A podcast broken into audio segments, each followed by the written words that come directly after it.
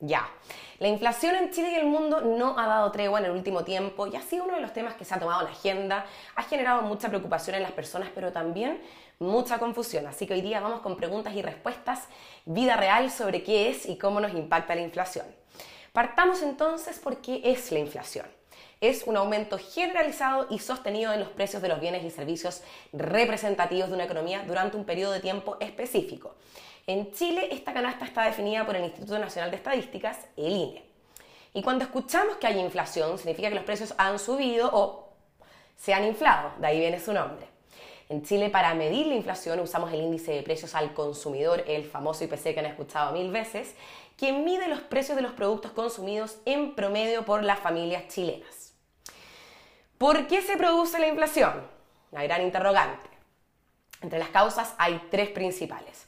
La primera es inflación por demanda, que es cuando los precios de los bienes y servicios de un país suben porque aumenta la demanda de algo y la oferta del sector que produce ese algo no es capaz de hacer frente a esa demanda.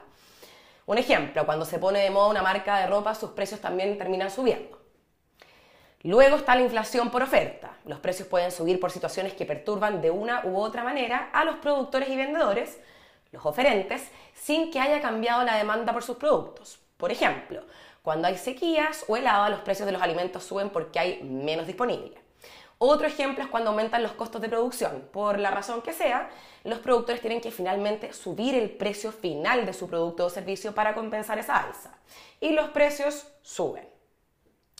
Y número tres están las expectativas, que juegan un rol muy importante en la formación de la inflación. Si, por ejemplo, las familias o las empresas esperan que la inflación en el futuro aumente en cierto porcentaje, digamos en 3%, seguramente van a incorporar esas expectativas en sus negociaciones salariales, acuerdos con proveedores, ajustes contractuales de precios, entre otros, lo que al final se va a traducir efectivamente en un incremento cercano a ese 3%. Esto en psicología se conoce como profecía autocumplida, ¿han escuchado? Lo que significa que las creencias sobre ciertas situaciones pueden generar tal efecto en la mente de las personas que como consecuencia efectivamente se terminan cumpliendo. Y ahora vamos a la práctica. ¿Cómo nos impacta la inflación?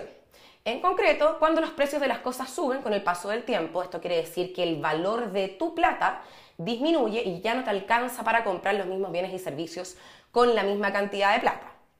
Esto es lo que se conoce como la reducción del poder adquisitivo. Por ejemplo, si el pan sube 1,6% de un mes a otro, ya no te va a costar 2.058 pesos el kilo, sino que 2.091 pesos el mismo kilo.